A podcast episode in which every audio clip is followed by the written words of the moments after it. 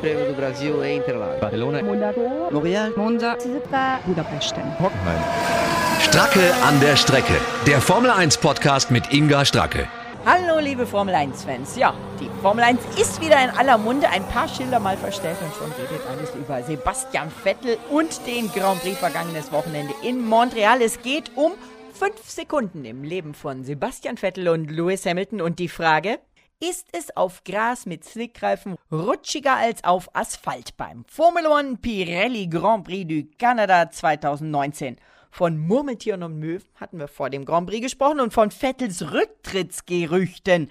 Spätestens seit dem Schildertausch ist aber klar, das Formel 1 Feuer, das brennt bei Sebastian Vettel, auch wenn er nicht mit allem in der Formel 1 einverstanden ist und sogar sagt, dass er vielleicht sogar ganz gerne früher gefahren wäre, weil da alles anders war. Aber sagen ja viele, früher war es besser. Das werden aber auch in ein paar Jahren einige über die jetzige Zeit vielleicht sagen. Ich spreche jedenfalls mit Sky Formel 1 Kommentator Sascha Roos, mit Autobild Motorsport Redaktionsleiterin Bianca Garloff über die Emotionen von Sebastian Vettel Vettel, den kennt sie sehr gut. Und mit Riesenschritten geht's auch auf meinen Lieblings-Grand Prix zu, meinen Heim-Grand Prix, den Deutschland-Grand Prix am Hockenheimring. Und dazu spreche ich heute mit dem Geschäftsführer des Hockenheimrings, Herrn Seiler, mit Katja Heim, die in den amerikanischen Zeitungen bereits von Formel 1-Boss Sean Bridges als Rockstar in Sachen Formel 1 Vermarktung bezeichnet wurde. Katja ist Gründerin und Geschäftsführerin von KHP Consulting, der Agentur, die über 30 Jahre in der Formel 1 extrem erfolgreich und sehr eng mit den Rennstrecken zusammenarbeitet und den Hockenheimring über Jahrzehnte unter anderem bei den Vertragsverhandlungen mit der Formel 1 unterstützt hat. Katja war früher selbst Journalistin. Sie hat mit ihrer kreativen, cleveren Art ganz schnell auch die Aufmerksamkeit damals von Bernie Ecclestone auf sich gezogen und eine steile Karriere gemacht. Hört mal wieder Radio bei zahlreichen Privatradiostationen in Deutschland, Österreich und der Schweiz, bei denen meine Formel 1 Berichte laufen, verlosen wir Wochenendtickets für den Grand Prix am Hockenheimring. Am Ende des Podcasts nenne ich noch einige der Stationen und mehr Infos zur Verlosung. Der Rückblick. Ja, Murmeltiere und Möwen, davon haben wir gesprochen, bevor es nach Montreal zum Rennen ging, beziehungsweise bevor das Rennen anging. Aber jetzt geht's um Schilder, es geht um Emotionen, es geht um Strafen, es geht um fünf Sekunden im Leben von Sebastian Vettel. Sozusagen, so könnte man es runterbrechen. Sascha Roos, Sky Formel 1 Kommentator. Sascha, du hast das Rennen kommentiert zusammen mit dem Ralf Schumacher. Der Ralf hatte als einer der wenigen Fahrerexperten, und da gibt's ja viele, eine ähm, eigene, eine andere Meinung über die Strafe für Sebastian Vettel. Und auch du hast vielleicht ein bisschen eine andere Meinung als ich oder als andere. Aber darum geht's ja, dass man diskutiert, dass man äh, drüber spricht und dann guckt, äh, was ist Sache. Und letztendlich weder du noch ich noch der Sebastian, wir können an der Entscheidung der Rennleitung was ändern. Tatsache ist, er ist übers Gras gefahren, er ist wieder auf die Strecke gekommen, äh, es hätte fast gekracht und äh, Sebastian hat diese 5-Sekunden-Strafe bekommen und ähm, damit den Sieg verloren. Und dann sind die Emotionen hochgekocht. Das Schöne ist, dass die Formel 1 in aller Munde ist. Jeder spricht drüber. Und ähm, ja, magst du anfangen mit deiner Meinung? Ja, äh, du hast es äh, ja eigentlich gesagt. Äh, de facto, äh, was was ist es? Wir müssen es runterbrechen auf eine ähm, auf einen Vorfall. Äh, ein Fahrer, egal äh, welche Farbe das Auto hat und welche Nationalität auch der Herr hat, der hinterm Steuer sitzt. Ein Fahrer macht einen Fehler, ähm, kommt von der Strecke ab, schafft es durch fahrerische Qualität wieder auf die Strecke zurückzukommen und behindert beim Wiedereintreffen auf die Strecke einen Konkurrenten und Mitbewerber. Auch da völlig egal, welche Farbe das Auto hat, welche Nationalität der Fahrer hat. So, wenn man das einfach nur auf diesen Fakt runterbricht, muss man sagen, ja, eine Strafe ist durchaus nachvollziehbar, wenn die derjenige bekommt. Und dann ist es eigentlich auch nicht eine Frage des Fingerspitzengefühls, sondern eine Frage dessen, ob das jetzt gerecht ist oder nicht gerecht. Ähm, in den Regelbüchern gibt es diese Strafe. Es ist natürlich ein weit dehnbarer ähm, Bereich, aber wenn ähm, die Rennkommissare sich dazu entscheiden, deswegen eine Strafe auszusprechen, dann kann man das so nachvollziehen. Ähm, es ist nicht völlig aus der Luft gegriffen. Es ist keine Fehlentscheidung. Es ist bitter für denjenigen, den es trifft, äh, logischerweise, weil äh, man durchaus auch hätte sagen können, ja, meine Güte, äh, der ist ja vorne geblieben. Ja, richtig. Aber er zwingt natürlich auch denjenigen, der hinter ihm ist, ähm, wegen ihm abzubremsen und einen Unfall zu vermeiden. Und dann, ähm, finde ich, kann man es schon nachvollziehen, hm. dass es die Strafe gegeben hm. hat. Ja, du sagst, man kann, äh, es ist ja schon so ein bisschen immer Auslegungssache dieser Rennstewards, dieser, dieser Rennleitung und Kommissare, ähm, ob sie eine Strafe geben und wie, wie stark oder wie hart sie diese Strafe aussetzen. Also da haben die schon ein bisschen Spielraum und ähm, das ist ja dann auch wieder in die Kritik geraten, dass das jedes Mal andere sind und auch Gott sei Dank inzwischen, das war früher auch nicht immer so, Gott sei Dank inzwischen auch wenigstens immer ein ehemaliger Fahrer dabei, aber auch der wechselt. Das ist zum einen gut, weil es dann natürlich auch keine Vorlieben gibt und, und äh, nicht immer einer der gleiche ist, wo alle sagen können, ja, aber der mag jetzt die roten, die silbernen, die blauen oder wen auch immer am liebsten.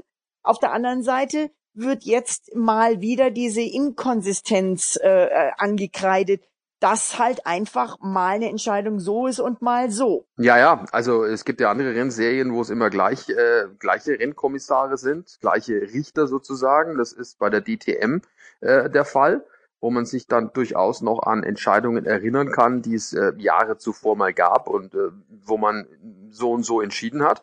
Ähm, im Fall von ähm, jetzt Sebastian Vettel und Lewis Hamilton kam ja dann auch erst nach dem Rennen auf, dass es da den Vorfall äh, 2016 in Monaco gab mit Daniel Ricciardo und mit Lewis genau. Hamilton, wo anders entschieden wurde.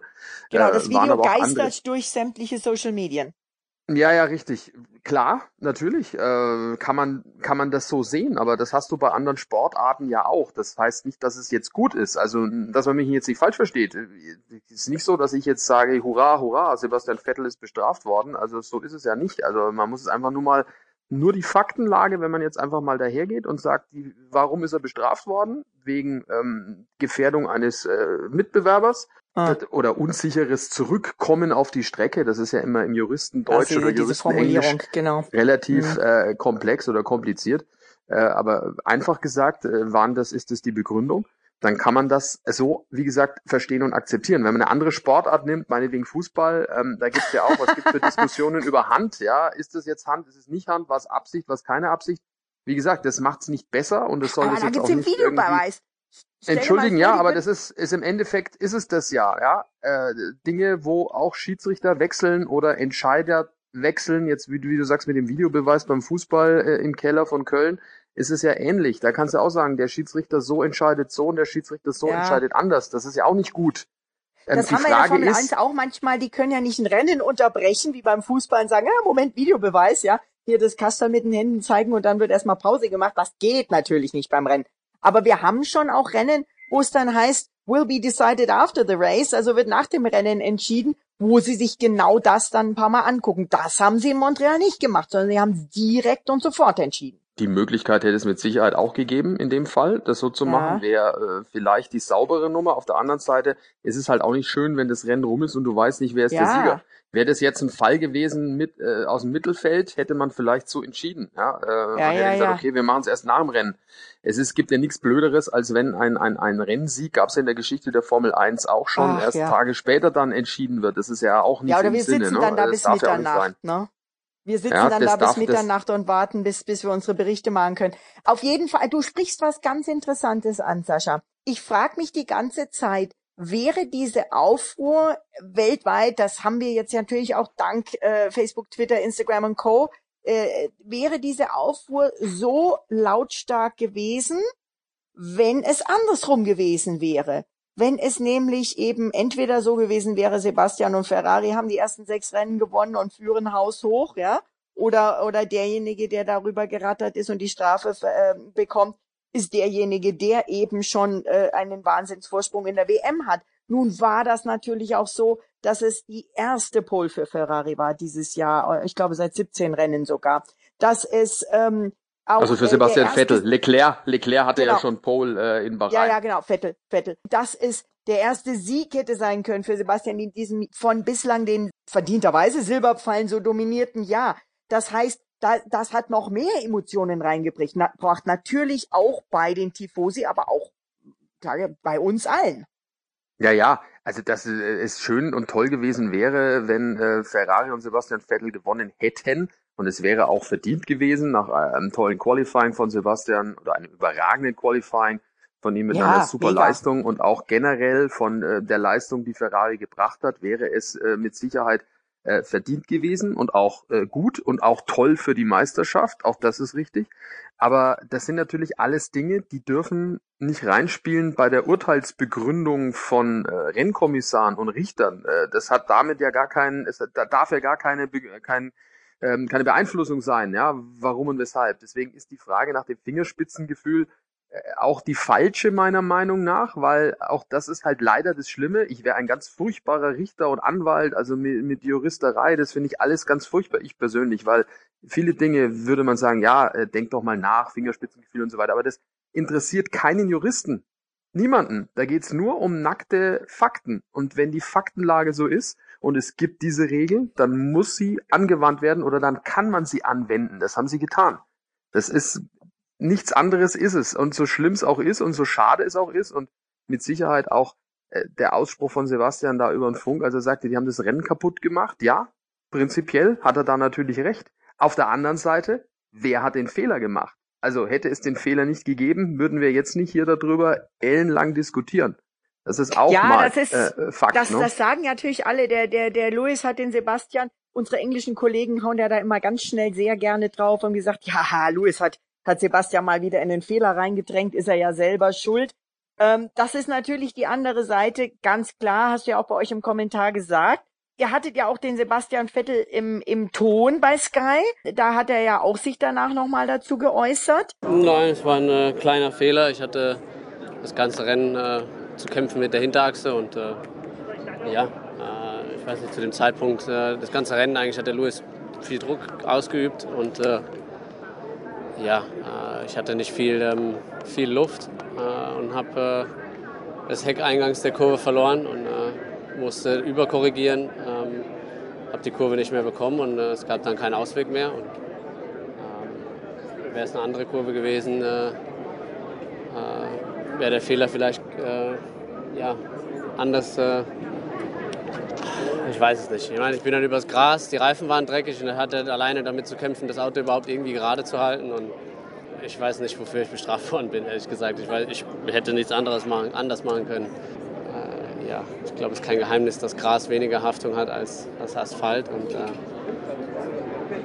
ja, äh, war eigentlich ganz, ganz froh, dass ich überhaupt auf der Strecke bleiben konnte, in dem Sinne und nicht in die Mauer äh, gerasselt bin mit dem.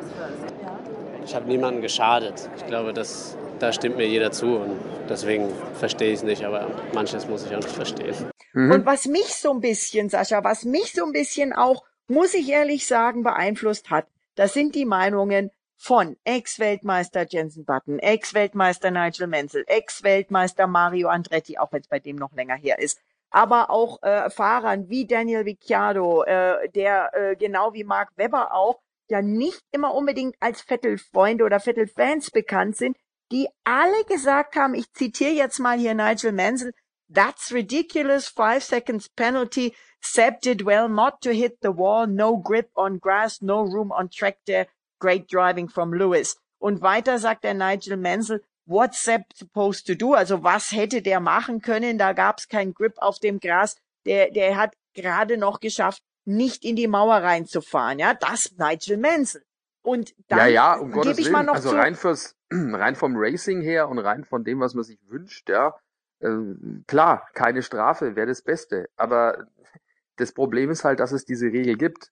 Ähm, und die diese Strafe, die dann darauf folgt. Das ist, es, das Regel ist halt das Problem. Ja, äh, das wäre vielleicht äh, sinnvoll, darüber nachzudenken. Man kann, man kann Aber- aber- definitiv sagen, diese Regel ist Schwachsinn oder Blödsinn. Aber wenn du Aber die natürlich Fahrer haben da ja nochmal, sogar zugestimmt, dieser Regel. Ja, wer weiß, die stimmen über manche Dinge zu und wissen gar nicht, was es dann bedeutet am Ende. Also, naja, äh, nein, also das ist zumindest das, was ich jetzt in meiner Zeit mit der Formel 1 äh, mitbekommen habe. Äh, auch bei Fahrermeetings werden ja Sachen besprochen, wo sie die Hand heben. Und äh, drei Stunden später äh, wollen sie davon nichts mehr wissen, weil sie nämlich dann das, was im Mhm. Fahrermeeting besprochen wurde, selbst anzweifeln oder auch nie aufpassen oder was auch immer. Also da, ähm, weiß ich nicht, das würde ich jetzt nicht zu hoch hängen, Dann- wenn Fahrer zu, über irgendwas Ja. zustimmen, ob das dann auch wirklich dann ihre Überzeugung ist. Auch ein Ähm, interessanter ja. Aspekt. Dann, dann hoffen wir mal, dass der Alexander Wurz, den ich ehrlich gesagt sehr hoch werte in, in, in seinen Einschätzungen und seinem Wissen und allem, und er ist ja auch der Vorsitzende der Fahrervereinigung, Ähm, hoffen wir mal, dass der vielleicht was bewegen kann, dass diese Regeln der Gestalt vielleicht umgeändert werden können, dass wir in Zukunft eben sowas nicht mehr erleben. Aber definitiv diese, diese, auch die Reaktion von Sebastian Vettel im Funk danach, das war emotional, das war menschlich und der denkt natürlich schon, wie er auch sagt, wie Ferrari auch sagt, wir sind die moralischen Sieger, uns hat man den Sieg gestohlen. Das sagen die ganz klar. Was sie aber jetzt gemacht haben, sie haben nach dem Rennen angemeldet, dass sie einen Protest einlegen wollen. Das müssen sie in einem gewissen Zeitrahmen direkt nach dem Rennen machen. Dann hatten sie äh, bis Donnerstag Zeit, haben dann entschieden, dass sie keinen Protest einlegen, weil sie dafür auch hätten neue Beweise bringen müssen, denn normalerweise kann man gegen diese Regel gar nicht protestieren.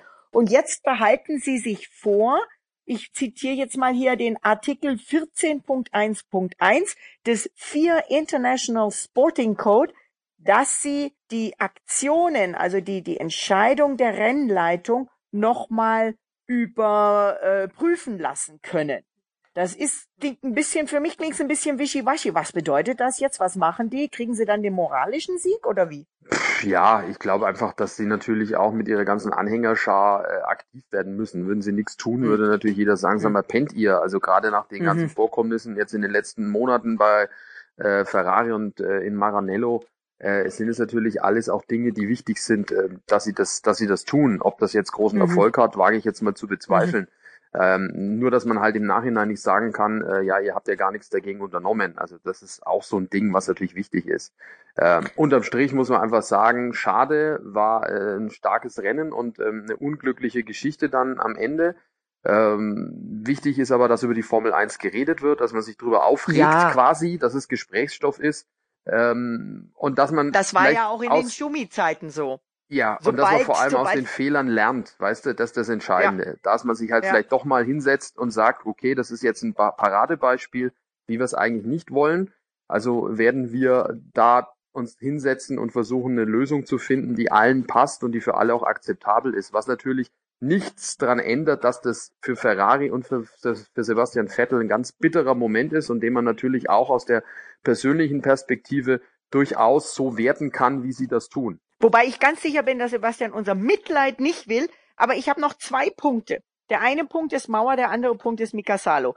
Komm gleich dazu. Mauer. Ähm, was glaubst du, was wäre gewesen, wenn der Sepp auf dem Gras eben mehr gerutscht wäre, wenn er nicht diese brillante äh, Kontrolle über sein Auto hätte, die er nun mal hat, und dann eben nicht haarscharf, sondern richtig in die Mauer gekracht wäre dann äh, vielleicht sogar der, der, der Louis noch äh, hätte ausweichen können oder auch nicht. Auf jeden Fall, wenn es quasi klar gewesen wäre, Sepp war hier wirklich nur Passagier und hätte nicht mehr korrigieren können. Was wäre dann gewesen? Kriegt er eine Strafe ja, wenn, dafür, wenn er da reinkracht, wenn er reinkracht, wenn er reinkracht, wäre das Rennen für ihn gelaufen und wenn er den äh, den Louis mitnimmt, äh, dann wäre es Pech gewesen einfach.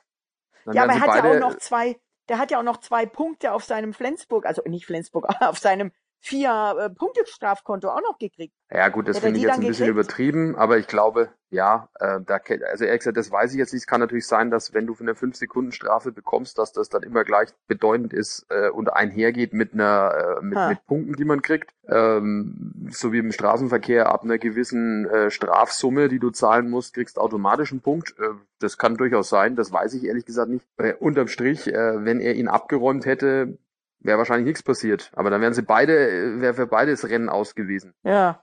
Also, also, Gott sei Dank ist es, Gott sei Dank ist so ausgegangen. Äh, Stichpunkt Mika Salo, der ist ja auch Rennsteward.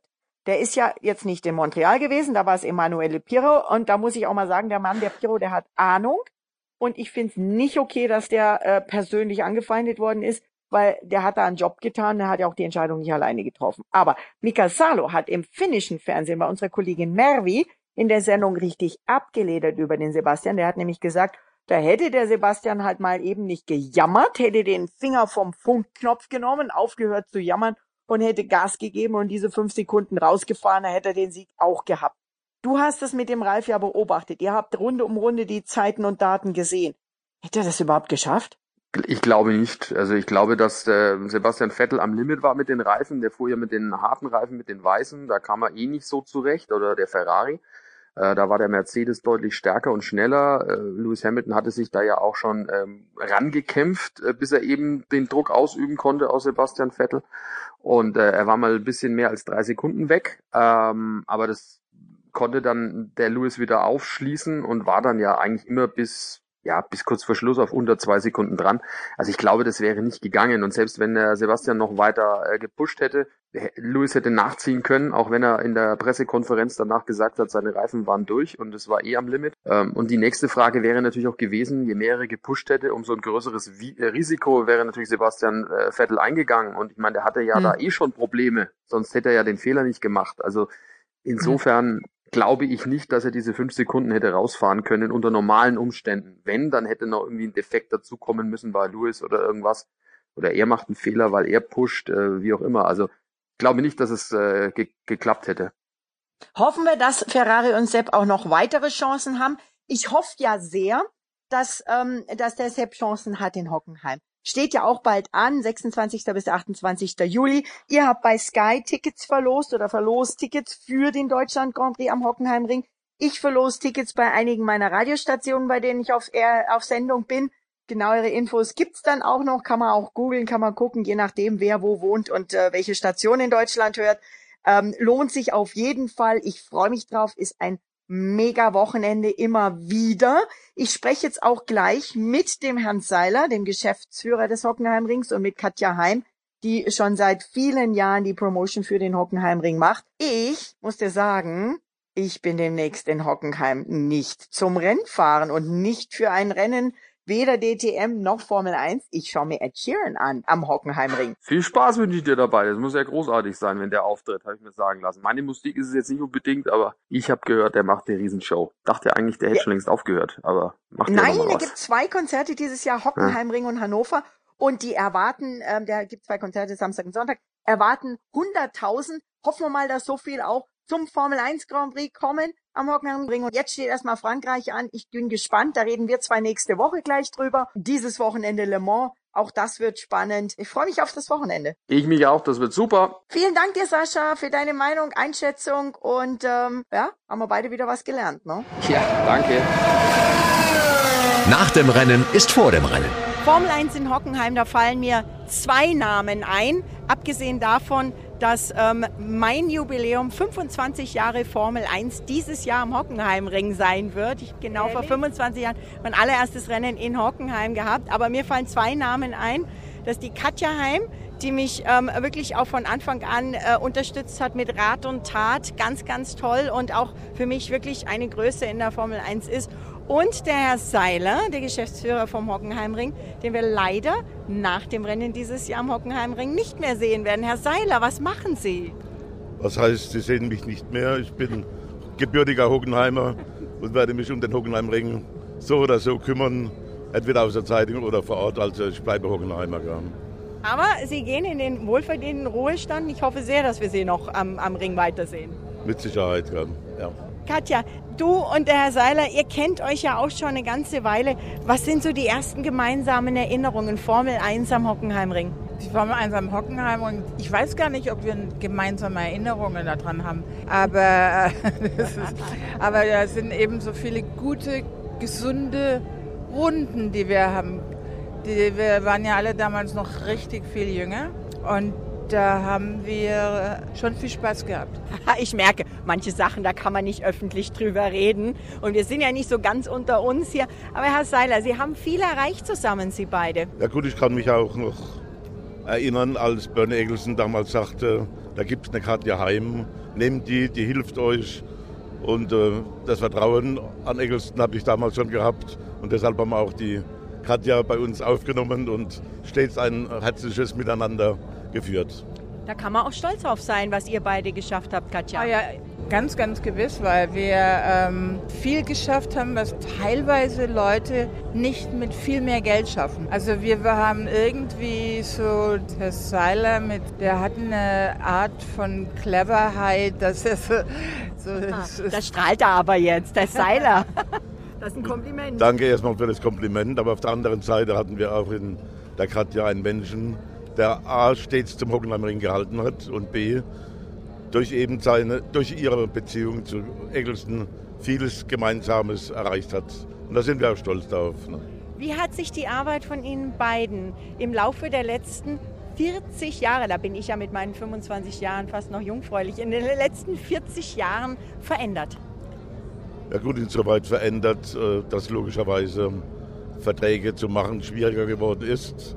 Und trotz allem äh, blieb die Katja immer dabei und äh, mit ihrem Dasein nochmal hat sie menschlich dazu beigetragen, ich vielleicht sachlich und gemeinsam sind wir einen Schritt weiter immer gekommen. Was wünscht ihr beide jetzt dem Hockenheimring? Dem Hockenheimring, um ehrlich zu sein, wünsche ich, dass sie eine, eine Leitung haben. Geschäftsführung klingt immer so fürchterlich deutsch. Äh, eine Leitung haben, die ähnlich gestrickt ist wie, wie das, was wir gemacht hatten. Dass wir äh, mit relativ viel Gespür und äh, ja, so, so Enthusiasmus, aber Cleverheit, dass wir das so durchlavieren. Und das, das, das klingt nach einem guten Wunsch. Herr Seiler, was wünschen Sie Ihrem Ring? Ja, dass der Stand von heute weiterentwickelt wird, dass es neue Geschäftsmodelle gibt, dass ähm, Investoren vielleicht auch äh, mal auf die Idee kommen, hier ein paar Millionen mal am Ring zu lassen. Also wer hier zuhört, einsteigen, Hockenheimring, es lohnt sich. Und ich muss ja sagen, der Hockenheimring hat ja nicht nur in Anführungszeichen die Formel 1 und die DTM und andere Rennserien, sondern auch Konzerte wie zum Beispiel Ed Sheeran. Also es tut sich einiges. Gut, äh, Konzerte hatten wir schon in den 80er Jahren und der Hockenheimring ist bekannt, dass bei 100.000 Besuchern der Hockenheimring eben äh, als erstes genommen wird vom Künstler. Es gibt keine andere Stätte und die Atmosphäre ist ja bekannt. Deshalb kommen auch gerne die Künstler zu unserem an den Ring. Also dann sehen wir vielleicht Herrn Seiler und die Katja demnächst backstage bei Ed Sheeran. Ja. Vielen Dank ähm, Ihnen beiden für das Gespräch. Dankeschön. Danke, ciao. Ja, alles klar, danke Ihnen. Girls Talk. Der Girls Talk heute natürlich wieder über die Boys und über das Thema Emotionen. Da können Mädels ja sowieso super drüber reden, aber Spaß beiseite. Klischees beiseite. Bianca Garloff, Redaktionsleiterin von Autobild Motorsport. Du kennst ja den Sebastian Vettel sehr, sehr gut, besser als ich. Ich muss sagen, aus meiner Warte, ich fand den Schildertausch, wie er jetzt tituliert wird, sensationell. Eine coole Reaktion, muss ich jetzt mal von mir aus sagen. Der ist erstmal zurückgegangen, hat sich kurz beruhigt. Ich schätze, unsere Freundin Britta wird da auch ihn ein bisschen beruhigt haben und auch Mattia Binotto. Und dann ist er rausgekommen, marschiert durch die Mercedes-Box vorbei an den verblüfften Securities, geht ganz cool raus, vertauscht die Schilder, erster Platz, zweiter Platz, grinst, winkt den Fans, geht hoch in den Green Room, in den Fahrerraum hinterm Podium, streckt die Hand aus, gratuliert dem Charles Leclerc und nimmt ihn in den Arm, geht auf den sitzenden Hamilton zu, streckt ihm die Hand entgegen, gratuliert. Also alles in allem, ich persönlich finde das eine Mega-Reaktion. Was sagst du? Ja, also ich finde es auch sehr gut, weil es einfach authentisch rüberkommt. Ähm, aber so kenne ich Sebastian auch. Äh, der ist halt niemand, der ein Blatt vor den Mund nimmt, der sich auch nicht verbiegen lässt das ist ja auch das, was er immer sagt, was für ihn wichtig ist, dass es eben keine Maulkörbe gibt, dass, dass äh, die Formel 1 auch noch so ist, dass man seine Emotionen eben zeigen kann und dass man nicht irgendwie schauspielern muss. Er ist kein Schauspieler. Das hat man da gesehen in Kanada, äh, weil er eben, ja, wie schon gesagt, seine Emotionen vollkommen freien Lauf gelassen hat. Ähm, und ich finde, sowas gehört zum Sport dazu. Ähm, wir hatten ganz viel, worüber wir danach schreiben konnten. Es gab Reaktionen von den Fans, ja. man konnte wieder diskutieren. Und so soll es doch sein. Ja, die Formel 1 war in aller Munde. Ähm, selbst ähm, der normalerweise keine Formel 1 guckt, haben, haben darüber geredet. Viele Leute haben darüber geredet. Freunde, Nachbarn, Bekannte, die sagen, oh, das geht dann. Manche haben gesagt, der ist aber doch zweifacher Familienvater. Da kann er doch so nicht reagieren. Da muss ich echt nur sagen, wollen wir Roboter oder wollen wir Menschen? Wollen wir coole Rennfahrer, wo alle immer sagen, früher war es besser, als James Hunt mal eben noch äh, ein Bierchen gezischt hat oder eine Zigarette vorm Start geraucht hat und dann ins Auto gestiegen ist, um sich die Telefonnummer von seinem Gridgirl geben zu lassen?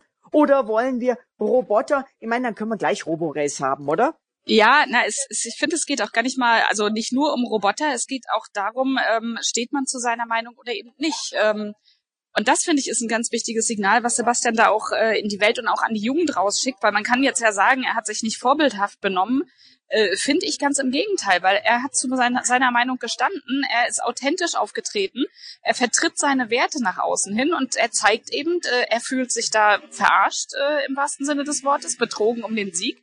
Ähm, und, und das zeigt er eben auch der ganzen Welt und ist damit ja extrem authentisch und tritt für seinen äh, seine Werte ein. Insofern finde ich das sogar sehr gut.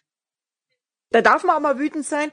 Äh, Mika Häkkinen hat gesagt, er ist dann in den Wald gegangen und hat mal eben gegen einen Baum getreten, der arme Baum. Aber auch das gut. Ich finde es auch gut, dass er äh, erstmal da bei Ferrari rein ist und sich kurz beruhigt hat. Das war für alle, auch für ihn, zehnmal besser, als wenn er in seiner ganz normalen menschlichen Rage, die jeder von uns gehabt hätte, glaube ich, Hand aufs Herz, ähm, direkt rausgegangen wäre. Ich, ich gestehe ihm das auch zu, dass er sich da erstmal beruhigen kann.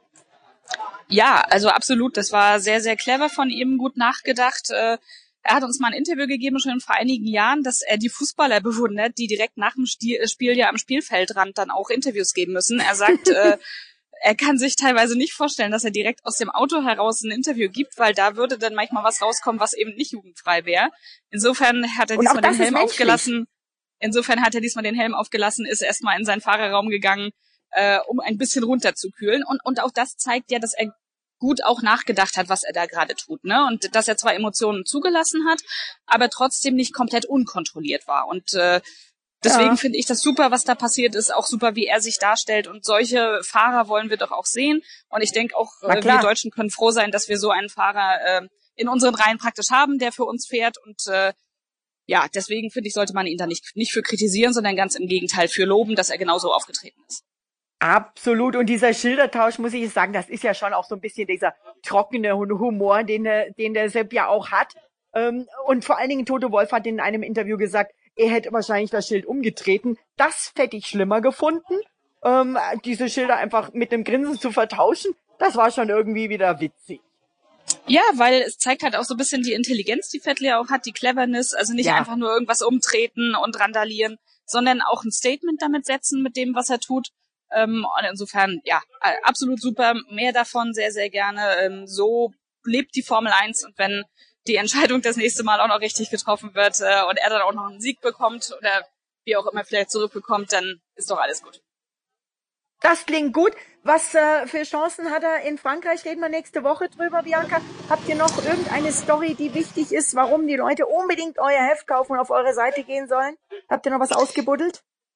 Ja, in der Tat haben wir nächste Woche, wenn wir schon am Mittwoch erscheinen, wegen des Feiertags am Donnerstag, äh, eine lustige Geschichte zu Sebastian Vettels Emotionen. Ähm, der hat uns Helmut Marco was äh, verraten, was diese Woche passiert ist. Das mag ich jetzt aber noch nicht sagen. Deswegen lest Aha. uns nächste Leute äh, nächste Woche wir werden das auch online dann kurz nochmal schreiben. Jedenfalls äh, ziemlich lustig und auch das, diese Geschichte, die zeigt, äh, dass das für die Formel 1 alles andere als schlecht war, was da jetzt passiert ist. Vielleicht gibt's ja bald ein Vettel-Schilder-Emoticon oder irgend sowas. Der Louis hat ja auch seine Emoticons. Auf jeden Fall Emotionen gut, sehr willkommen. Äh, war meiner Meinung nach auch nicht dieser Wutausbruch wie die Hölle, wie einige italienische Kollegen geschrieben haben. Ich fand's super. Ähm, Bianca, du stimmst mir zu, finde ich auch super. Ich freue mich auf euer neues Heft und du bist dieses Wochenende in Le Mans. Viel, viel Spaß. Ja, danke, werde ich haben, werde wenig zum Schlafen kommen, aber äh, das ist halt auch mal anderer Motorsport. Ähm, guter Motorsport, mal schauen. Erzähl mir nächste Woche, ob du es geschafft hast, die ganzen 24 Stunden wach zu bleiben. Ja, werde ich dir dann verraten. Versuchen werde ich es auf jeden Fall.